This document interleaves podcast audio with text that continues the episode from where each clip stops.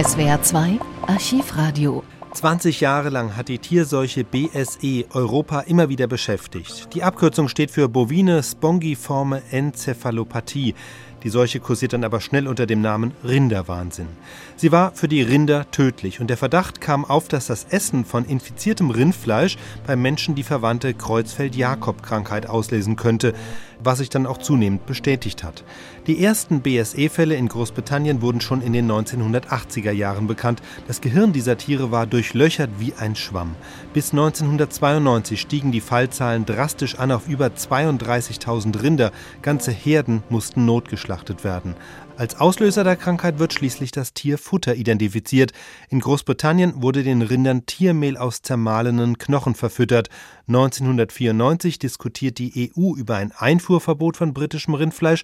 Da sich das aber hinauszögert, entschließt sich der damalige Bundesgesundheitsminister Horst Seehofer zu einem Alleingang.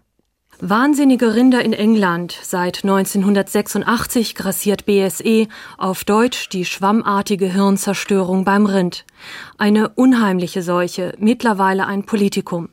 Gesundheitsminister Seehofer fürchtet, Menschen könnten sich anstecken. Er will deshalb die Grenzen dicht machen für britisches Rindfleisch.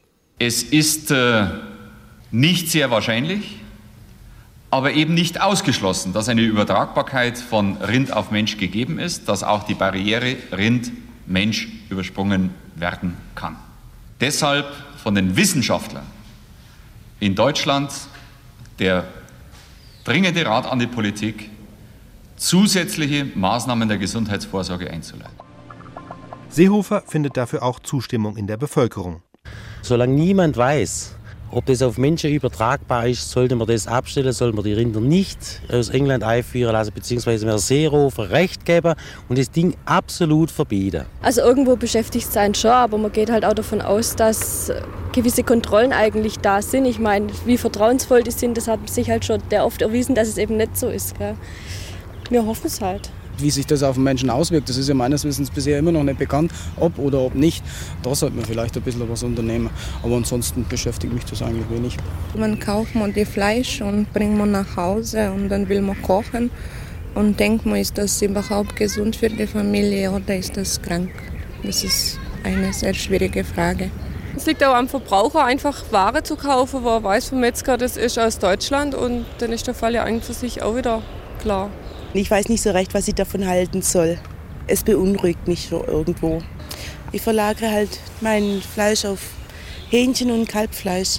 Also wissen Sie, man kann ja bald nichts mehr essen, weil wir immer Angst haben, dass alles ist vergiftet. Sowas gehört aus dem Verkehr gezogen. Das ist meine einheilige Meinung, gell? Es soll kein Mensch mehr Rindfleisch essen.